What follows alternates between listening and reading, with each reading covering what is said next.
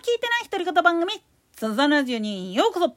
さてさて、ちょっと連日、まあ、ことが大きくなりすぎちゃっている、駅弁で食中毒に関する話なんだけれども、今回特にご飯粒で、まあ、記者もアホだね、米飯って言ったらご飯のことだっつうことに気づけよっていう話なんだけど、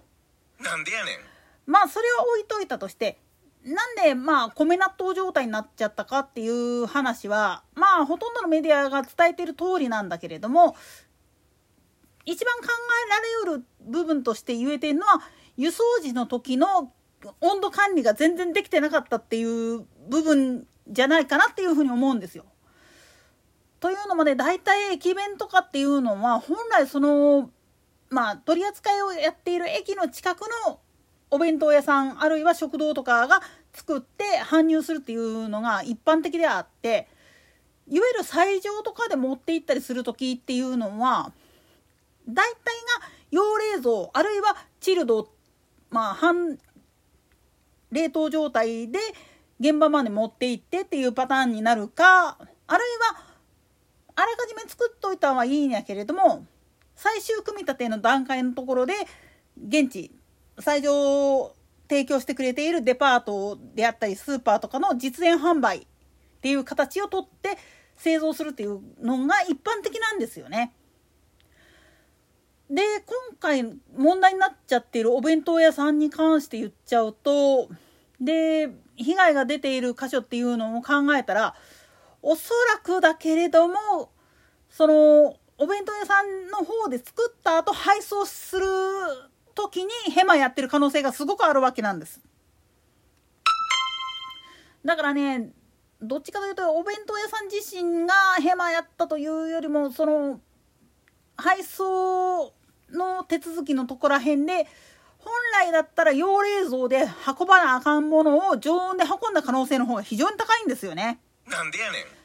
これねおいらも経験があるんですよ。で一番言えてるのは昨今のお弁当箱っていうのと昔のお弁当箱っていうのの掃除相違点っていうのは何かって言ったら通気性なんですよね。昔のお弁当箱っていうのはまあ効果不効果日本っていうのは木材しかその弁当箱作るための素材がなかった時代があってあるいはまあ弁当箱じゃないけど竹の皮で包んでとかっていうでもこれっていうのは実は抗菌作用がすごく高いのと通気性がいいっていう部分があるんですよね。竹の皮もそうだしでマスの筋に使われる笹の葉それから柿の葉寿司の柿の葉っていうのは実はね朴葉味噌の朴葉もそうなんだけれども実は食品を腐らせないようにするための抗菌効果っていうのがすごく強くってそれでまあ言ってみるとお弁当とかを作った後の包み紙として使うっていうこと包装用の素材として使われることが非常に多かったわけなんですよね。当然ヒノキや杉でできているお弁当箱っていうのは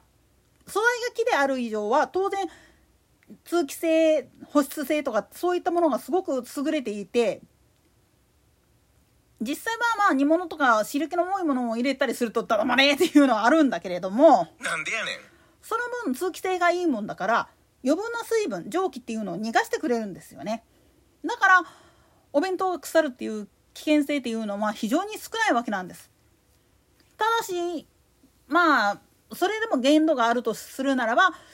ここんとこ378度なんていうのがザラだったようなところでの常温っていうふうに考えると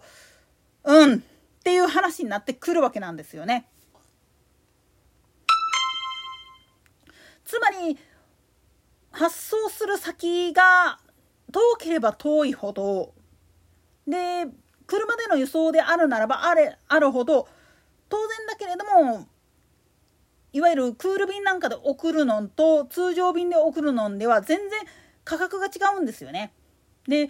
通常便で送るってなったら食品の場合は焼き菓子とかでもある程度ちょっと覚悟せんにはいかんのにお弁当とかのような生ものというとちょっとあれだけれどもいわゆるちゃんと真空パックにするとかフリーズドライであるとかっていう形で加工してる状態でないものをそのまま送るのは非常に危険なんですよね。なぜまあ一応スーパーマーケットやら運送会社の裏側知ってる人間だからこそ言えるんだけれどもものによってはトラック屋根のついているコンパについているトラックなんかは保温性を良くすることがあだになっちゃってる場合もあるんですよね。ましてやその冷蔵装置とか保冷装置を切ってる状態で輸送すればどないなるかっつったらもう蒸し風呂状態になっちゃうんですよね。そんな中で常温保存できますよなんていうような商品を運んだらどないなるかっつったら大体品質が落ちるのは目に見えてることなんですよね。だから特にお菓子類飴とかチョコレートとかっていうのを夏場輸送する時は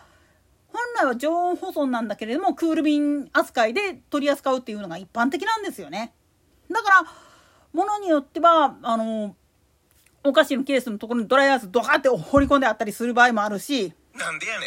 んそれもこれも結局品質を保持するためにそうせざるを得ないっていう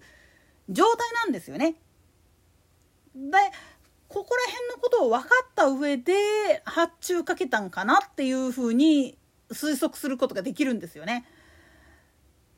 特に米納豆のの状態になってしまう背景っていうのはさっきも言ったけど通気性とかのないような容器にあったかいまんまのご飯を入れてそれをまあ気温30度を超えるようなところに放置したらどないなるかっていうことなんですよ。だから普通全国うまいもん巡り店とかって言ってデパートなんかで催事やる時なんかでも実演販売っていうのが多いっていう背景にあるのはある程度のものは下処理まではもう現地のそのお店の方でやっといてでまあ持ち込むデパートの方で最終組み立て仕上げの部分をやって詰め込んで販売っていう形を取るっていうケースが結構多いんですよ。だから実際の駅弁現地で買うよりもちょっと割高やなっていう風になるのは実はそこら辺の手間代っていうのが入ってての話になってくるんですよね。今回まあ大北海道店が今安倍のハルカス近鉄本店でやってて森駅の名物いかめしなんかも出てるんだけれどもあれとって実のとこ言っちゃうと真空パックやったりするんですよね。なんでやねんそれは常温保存で輸送するっていうことを想定した上での話なんです。ここら辺のことを知らないで、あの、味が落ちただ減ったくれだ言ってるやつは、お前おととい来やがれな話になってくるんですよ。だから今回の事故に関しても、考えられうるのは、もう、ここのところの常識が通じないような気候になってしまっているっていうことと、で、容器自体がそういう通気性っていうのをガン無視したような素材で作られちゃってるもんだからっていうことがすごく多くなってるっていうこととでまあほ消費者自身の好みが生食感っていうのにこだわっちゃってる人が多すぎるっていうのもちょっとあるような気するんですよね。だからできるだけまあ言ってみると駅弁大会で遠方の方から来てるやつっていうのに関しては生ものやったらちょっと敬遠しておいた方がいいかなと思うんですよ。でこれが実演販売ですよとかっていうんやったらちょっとワンチャン考えてもいいけれども直送っていう風になってる場合はうん待ってっていう風になって一旦待った上であの回避した方がいいかもしれないんですよね。といったところで今回はここまで。それでは次回の更新まで。ごきげんよう。